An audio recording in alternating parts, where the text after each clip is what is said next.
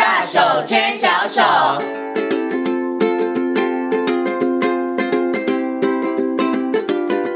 是教育广播电台，您现在所收听到的节目呢是《遇见幸福幼儿园》，我是贤琴。接下来呢，在节目当中呢，我们要进行的单元是“大手牵小手”的单元。很高兴的呢，在今天节目当中呢，为大家邀请到奇微专注力教育中心的叶美熙老师、叶美熙主任呢，来到节目当中哦，跟所有听众朋友呢，好好来谈谈孩子语言发展方面的问题哦。首先呢，先跟我们的美熙老师问声好，Hello，美熙老师你好。哦，大家好，我是美西老师。嗯，其实美西老师呢，自己也是一位专业的语言治疗师哈，所以我想先请问一下美西老师哦，就是在您这个工作多年这样观察下来，现在的小朋友他们是不是在说话上面比起以前的小朋友问题要多一点点啊？对，没有错。其实现在的有语言问题的小朋友，其实比例是慢慢越来越多了。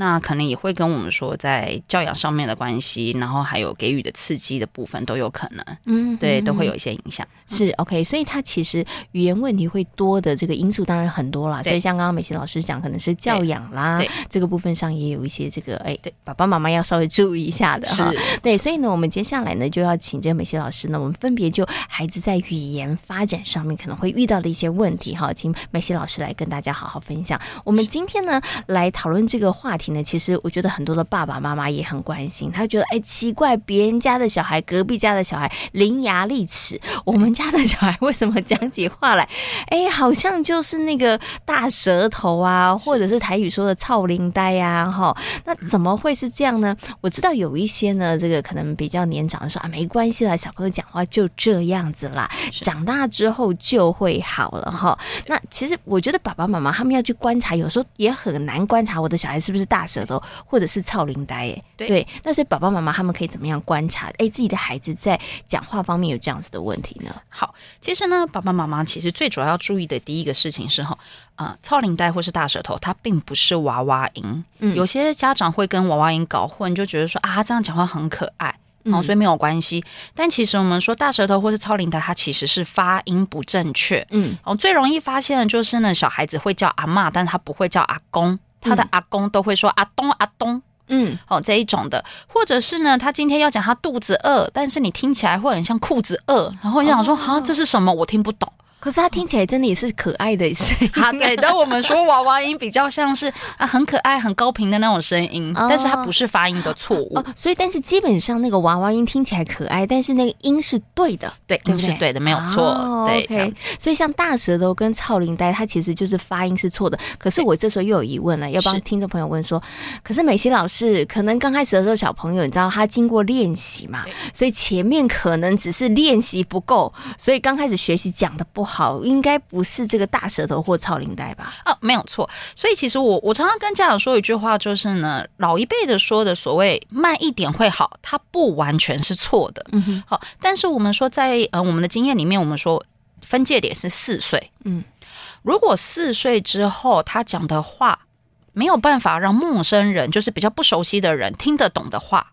那基本上就要担心他是有供音问题，就是有发音不清楚的问题了。嗯哼哼。如果是四岁之前，的确都是可以再观察的，嗯，哦，都是可以再等的。因为，嗯、呃，我们说其实说话里面有这么多的声音，每一个声音它其实有不同的一个发展年龄啦。嗯哼哼。哦，也就是说，像有的支持失智的音，我们会说他可能要到五六岁之后，他才会发的比较好。嗯哼。啊，那有些，但是我们说大部分的声音，他在四岁之后，其实应该是都要 OK 的了。嗯。哦，所以四岁是一个关键的点。嗯。四岁之后，如果大部分的人都听不懂他讲话，哦，我们尤其，呃，应该是说很多人听不懂他讲的大部分的话，嗯，那么。嗯，他就要需要去注意了。嗯。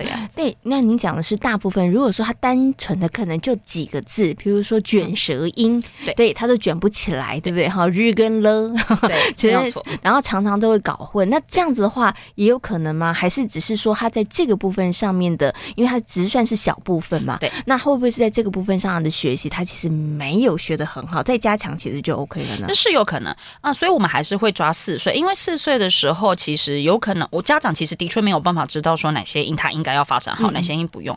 那所以我们会说，四岁如果有疑虑，四岁的时候带去让医师看，然后让治疗师去做评估，这样是比较保险的。嗯，对。那但是一定要在四岁了。嗯，对，就是我的意思是说，你不要尽量拖到说啊小一、小二啊，那有时候真的就会比较慢一点点。嗯，OK，好，所以那个这个关键的数字就是四岁，对，不对？所以呢，如果小朋友在四岁以前，你发现哎，他讲话有的时候哎好像听不太清楚，那其实爸爸妈妈可以再多观察一下。对，没有错。那如果四岁之后哎发现其实好像那个状况没有好转，或者是有些音怎么奇怪，讲了好多次他还是一样没法好，那这个时候可能就要去找语言治疗师来、啊、来做一个评估跟协助了。好，好，那我们要回过头来问，就是说，那到底为什么孩子会大舌头跟超龄呆？这爸爸妈妈想就奇怪了，我讲话很 OK 呀、啊，那为什么我的小孩讲话会大舌头呢？对，没有错。嗯，我们说大概其实可以分成，大部分可以说分成四个原因。好、嗯，第一个原因是听力的问题。好，那这个东西也是比较多家长会去忽略的地方。嗯、听力问题，我们常常会家长会觉得说，哎，我跟他讲话，他都有听得到。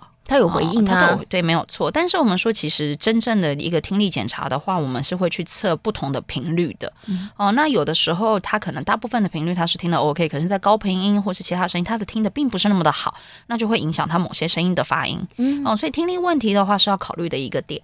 那另外一个问题是我们说器官构造的问题。哦，比方说有的小朋友他可能是唇腭裂的，或者是他的舌系段舌系带真的太短了。嗯哼，哦，那这也会去影响他的发音问题。那再来还有我们们说功能性。也就是说，讲话其实是要靠我们的唇部，要靠我们的舌头的一些动作的改变。那如果说他的肌肉动作控制并不是太好，或者是说他的舌头灵活度并不好，那也会去影响到他的发音。嗯、那最后一个当然就是我们说比较常见，就可能是发展性的，也就是说。嗯、呃，比方说他本身就是有发展迟缓啊，或是特殊诊断啊，那这种就比较特别。你可能小孩爸妈可能一开始就会知道说啊，小孩可能未来会有这样的问题的。嗯嗯嗯，OK。所以小朋友为什么讲话会大舌头、超龄呆呢？其实刚刚这个美熙老师讲，就是大概有四个方向啊。哈。那到底每一个孩子他的状况是什么？这个大概真的就要经过专业的这个语言治疗师的诊断，你才能够知道。因为每一种它的治疗方式应该都不一样吧？对，都不一样，没有错。对对，因为它的差别。度其实是非常非常大的，对，对没有。那我想请问一下美西老师，以你刚刚讲的四个状况里头，哪一种它其实是会比较棘手，然后其实它可能要花的这个治疗的时间或者是矫正的时间要比较长的呢？嗯、呃，其实。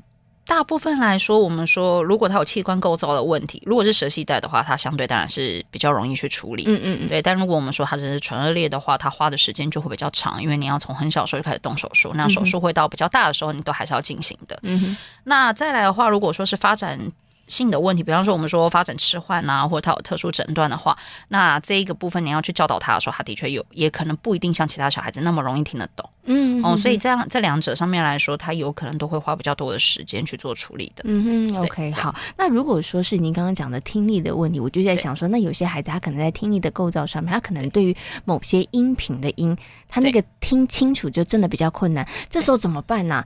我们怎么样让孩子把这个音发好？可是他因为他在接收上面就有一点点问题啦，所以这个时候父母亲要怎么处理呢？好，当然我们要看几个状况，就是第一个，他需不需要佩戴助听器？嗯哼，好，那。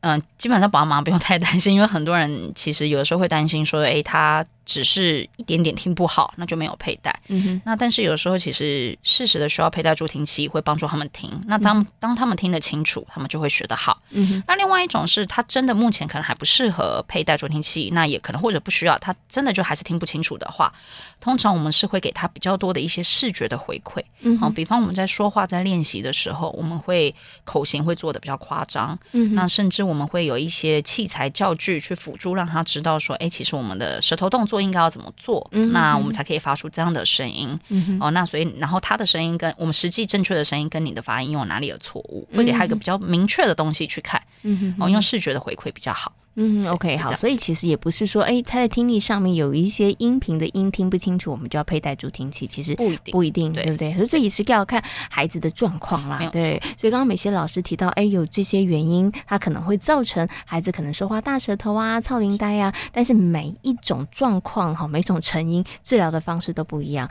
那你说这个治疗是不是就是一定要割舌系带？也不一定，对。对，所以这个，所以这个也是真的就要需要经过评估了。所以我接下来问的问题就是。哎，真的很多，我听过很多人说，大舌头就是去割舌系带。那刚刚其实美琪老师也有说啦，他比如说舌系带可能太短啦，动手术就 OK 啦。那是不是每一个都要动手术呢？其实没有，我知道现在有非常多的家长，甚至是在小孩子刚出生之后就直接让呃小孩子动这个手术了哈、嗯。那但是这真的是不必要的哈，真的不是每一个小孩子都需要。我们可以说呃给家长几个方向去观察小孩子需不需要嗯哼剪舌系带。第一个，如果他的舌头伸出来是 W 型。好，一般我们伸出来其实是 U 型的，是圆弧的。对，那如果它伸出来中间是往内缩，所以像 W 型的话，那这个就要注意了，它有可能就是舌系带过短了啊。OK，啊，第二个就是它舌头往前伸的时候是没有办法超出嘴唇的，比较短哦。对，比较短，就是哎，然后它很努力，但是他就卡住了，他可能只有在超过牙齿，但没超过嘴唇。我懂了，因为舌系带牵着他了，对，伸不出来，没有错。OK，那第三个就是他舌头伸出来之后，但他碰不到上唇。嗯哼，对，他碰不到上唇，它。呃，这个东西是它太短碰不到上唇，不是说它可能有的小朋友是力量不好碰到，但是这个东西可以再去做评估。嗯、哦，基本上这三个是一个比较重要的点，如果它都符合，嗯，那可能就要去耳鼻喉科了。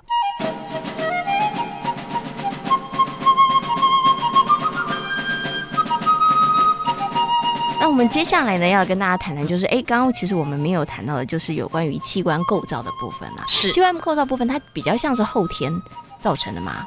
器官构造的话，大部分其实是先天的。我们会讲是先、嗯、呃后天可能就是有另外受伤了。嗯，那它大部分我们说的就是先天性的。嗯，对。那先天性的话，大部分的话比较明显的话，你一出生就会被发现。嗯，哦，比方我们刚刚提到的唇腭裂的部分，你一出生的时候，大部分显性的话是会被发现的。嗯哼，好，只有少数。少数是隐性的，嗯哼，好，那隐性的有可能在生活中你都不觉得有什么样的状况，外观也看不出来，嗯哼，哦，但是他在发音的时候，你可能会觉得他有一些比较特别的声音，嗯哼，哦，比方说你会觉得，啊，你讲话都是鼻音的声音很重，鼻音特别重，对，对，然后呢，你怎么跟他讲，他就是啊，对，然后你会发现他就是。呃，在讲话或在喝东西的时候，他讲话鼻音重，然后喝东西的时候，你会发现他比较容易可能从那个从很很容易从鼻子里面喷，就是呛到，会觉得不舒服。嗯，哦，那这样子的话，你们就要注意，家长就要注意的就是他是不是有隐性的一个唇腭裂。哦，那这个就是先天的这个部分，这是先天的，对对对，对。好，那可是像美熙老师，他其实有一些可能小朋友他是，比如说我们讲要卷舌，有些小朋友他可能不会卷，或者是他可能是跟你的这个肌肉的这个力量其实也有关系。是这个其实也会影响小朋友在说话的部分上面，听起来没有就是怪怪的了。对，嗯哼，嗯，这个部分的话呢，我们就说比较常见的，的确就是第一个是他最简单的话，我们当然就是说他自己不知道舌头位置要怎么摆，那这个东西你就教他，他他就会了。嗯哼，另外一种是，呃，他真的是肌肉力量比较弱。嗯，好，比方很多小朋友他可能平常讲话的时候只要呃开开的。嗯，然后你会觉得他讲话好像糊糊的，嘴巴都没有什么带动。对，是啊，这一种是一个肌肉力量。嗯、那另外一个呢，就是他的舌头的灵活度跟舌头的力量是比较没有那么好的。嗯哼，哦，那这都有可能会是，比方说小时候，就是他吃东西的时候比较不喜欢咀嚼，嗯，那他都可能都用吞的，吃的食物都比较软，嗯、都会有去影响到。嗯，哦，那当然还有另外一种，就是他先天上面肌肉力量就是比较弱。嗯哼、哦，那这样子的小朋友的话，我们通常会用一些游戏去帮他做一些力量的练习。嗯，比方说我们会玩一些吹泡泡啊、吹气的游戏，去去练习他两颊的力量。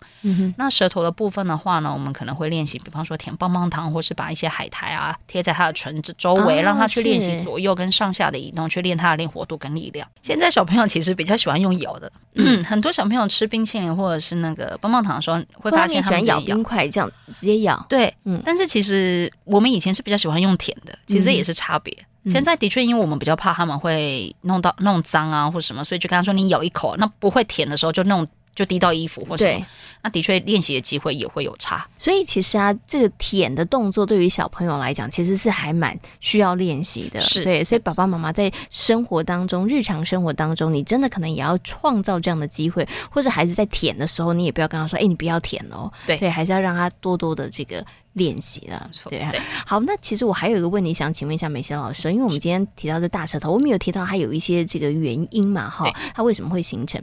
那会不会有一个也可能就是说，照顾者他们说话的这个部分上，也会让小朋友会讲话会大舌头，或者是会有臭奶呆这样的状况呢？对，当然这一种的话也是有可能的，嗯哼，嗯、呃，但这一种通常我们可能就比较不会说是。他真的有构音上面的一个问题，这样子，嗯、那通常是一个说话习惯要改变。嗯，那毕竟因为他听到的就不是那么的正确，所以他说出来也不正确。嗯，但是这样子的小这一类的小朋友，他有可能会在进入幼儿园之后，情况会自己改善。嗯嗯嗯，对，因为啊、呃，他进入幼儿园之后，同才还有学校老师的部分，在跟他讲话的时候，声音是。比较正确的，嗯嗯，嗯，那他听到之后，他们开始比较有些小朋友，他们就会自己去做修正了，嗯嗯，那自己去做修正之后，他们未来他的声音就会慢慢越来越清楚，嗯嗯，哦，那所以一样，我们大概是说，抓四岁，如果他四岁之后，就是他，诶，他已经上幼儿园了，诶，可是怎么好像他都没有自己去调整回来、修正回来，那我们可能就要注意了，嗯，OK，好。不过我刚刚发现了，美希老师讲，其实四岁真的是一个非常。重要的一个 timing 哎，对不对？对对对，对于很多的家长来说，所以你真的前面的话，其实是不是他也应该要从前面开始做一些观察？他到四岁的时候，他的敏感度会比较高一点呢、啊？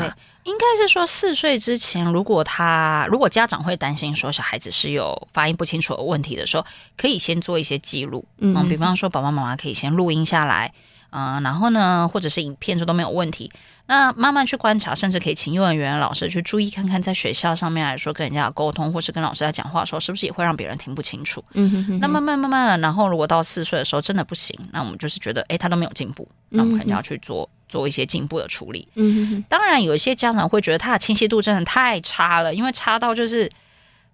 就是没有办法，就是别人真的完全听不懂，那我们当然也会说可以提早，嗯、那也是没有问题的，嗯、对、嗯。只是我们是说，就是大概是四岁啦，就是最晚你你大概四岁的时候去处理。嗯，但你也不用过早说两岁的时候不行，他就是一定要要做构音，那个也也对小孩子来说其实有点太困难了，是因为他也还在学习嘛。对，你要给他一点时间，对他可能学的没那么好，但是时间稍微长一点，对，他可以慢慢慢慢慢的这个练习。对，尤其是因为在两岁，呃，我们说四岁的时候，其实是因为嗯、呃，另外一个是这个时候如果我们要做去去介入做一些治疗，其实小孩子是比较听得懂的。哦，所以为什么说这个是关键点啊？对，因为如果你太早前面早的话，其实可能孩子要跟他沟通，或者是要叫他去做一些调整，对，孩子可能是会比较没办法接，就是没办法做的那么好。对，他是比较没有办法做那么好的。嗯、对，所以嗯、呃，如果真的是要做构音的话，我们会说是四岁了。嗯，对，除非我们说他有其他问题，那比方我们刚刚说听力或是他肌肉力量，那当然就要比较早一点开始处理。嗯，OK。所以其实我觉得关于孩子说话这件事情啊，很多爸爸妈妈觉得哦，孩子会说话就好了，会发出声音好像就好了。其实真的不是哈，因为他发出声音，你可能也要听听看，哎，他发的音到底正不正确？对，那有一些状况，孩子可能哎前面发的没那么好，但是他会越来越好。对啊，那你不用太担心。但是你真的要随时关注了。那如果说到了四岁，孩子的发音，你觉得怎么好像还是没有什么进步，还是哎讲的大家很多人都听不太懂的话，那这个部分的时候，可能真的就要寻求一些专业的协助了。因为我们刚刚前面一直有提到，它会造成这样的原因种类很多，对，一定要对症下药才可以哦。那我最后呢，想请这个美食老师来跟大家分享一下，就是啊，那爸爸妈妈呢，其实在小朋友他们开始学说话的时候，其实爸爸妈妈是不是可以做一些努力，好，让孩子在可能这个发音的上面，他其实可以标准，或者是说，哎，一点点不标准没关系，但是我可以慢慢慢慢慢，其实可以让他越来越能够清楚的发音，然后可以跟别人沟通呢。好，嗯，这个部分的话，我们从出生开始之后讲的话，我们就会注意几个点哈。第一个就是我们在进食的时，就是在给让小孩子喂食的时候，其实我们要注意几个东西，就是。不要刻意都只给小孩子吃软的东西。当他们开始进入副食品的时候，那个时候当然还是比较是粥啊、糊状的东西。但是慢慢慢慢开始增加颗粒的东西，然后质感开始越来越多，质地越来越多，不同的口感，让小孩子去尝试。另外一个就是，我们尽量不要说，哎，一两岁之后食物还剪得太小块，都没有让他们自己去做咀嚼的动作，哦、是因为这可能会影响到他的肌肉力量的部分，嗯，那导致他未来可能会因为肌肉力量不足，然后所以在讲话的时候，你会觉得他清晰度比较没有那么的好，嗯哼。那另外一个东西是呢，小朋友他难免有时候讲话还没那么清楚，所以我们大人如果在跟他们说话的时候，其实可以速度放慢一点点。哦，是。对，因为当你讲的太快，小孩子他们可能接收的没有这么好，哇，觉得哇，好多讯息，好多声音过去哦，那他就没有办法好好的学，嗯，哦，所以有时候适时的放慢自己的说话速度，对小孩子来说是有帮助的，嗯，好，那最后一个就是大家要注意的是，不要因为孩子说不清楚、说不好，您就请小孩子重说一次。这不对吗？很多人都是这么做的呀，就是说不好再说一次啊。对，应该这么说吼，重说一次难免，但是不要让他真的重说很多次。嗯，为什么小孩子其实是会？他不用你说你讲错了，他只要你让他重新说一次，重新说第二次，说第三次，再说一次，他就会知道我刚刚讲的那个话一定有问题。是，嗯、那他久而久之，他们也很聪明，嗯哼，他会避开这个声音的。比方说，他发现他每每一次讲某一个单字、某一个词的时候，妈妈就会要我重说一次，那我就不要讲那个字。哦，那不讲不练习，问题就一样存在啦。对，对对，那或者是他就会觉得说，那我以后就干脆就越就讲少一点好了。嗯。是我不要讲就好了。嗯哼哼，对。那所以应该是说，我们当然可以要求他说：“哎，你讲，哎，刚刚你说的是，比方说他要说小鸡，他可能讲错了。那我们承认说：哎，你刚刚说的是小鸡吗？啊，我刚刚没有听清楚，你可以再说一次吗？一次可能是可以啦。对，但你不要说，哎。”不对哦，是小鸡，来再一次，小鸡再一次。好，这样基本上小孩子可能之后就不说这个词了。哦，他其实会默默的心里受伤，是对不对？哦，那这个对于孩子在语言学习跟表达上面，其实他可能就会造成一些创伤了。对，没有错。OK，所以爸爸妈妈那有一些重点你要特别的注意哦。小朋友其实孩子可以吃副食品的话，你就慢慢的不要一直都是软的。好，那到到孩子的其实可能已经可以有一些硬的可以咬的时候。记得一定要让孩子有咀嚼啦，对，对不对？好，那这个其实是很很重要的。然后，因为真的现在好多妈妈都好贴心哦，我真的有看到小朋友三四岁了，爸妈还是剪刀拿出来剪 很小块哦。妈妈不要再做这个事情了，因对，因为其实孩子他真的需要那个那个他的嘴部的这个肌肉上面的训练，那吃东西就是一个很好的训练了，对。然后最后最重要就是孩子说不好。请他说一次就好了，要忍耐一下，要忍耐一下，要不然小朋友他他会真的嗯被打击，他会越来越不想说，越不想说，他在这个部分上就越难得到一些调整跟纠正了哈。好，今天呢也非常谢谢呢美西主任呢在空中跟所有听众朋友呢谈到了这个孩子呢说话大舌头方面的问题，也非常谢谢呢叶美西主任，感谢你，谢谢，谢谢。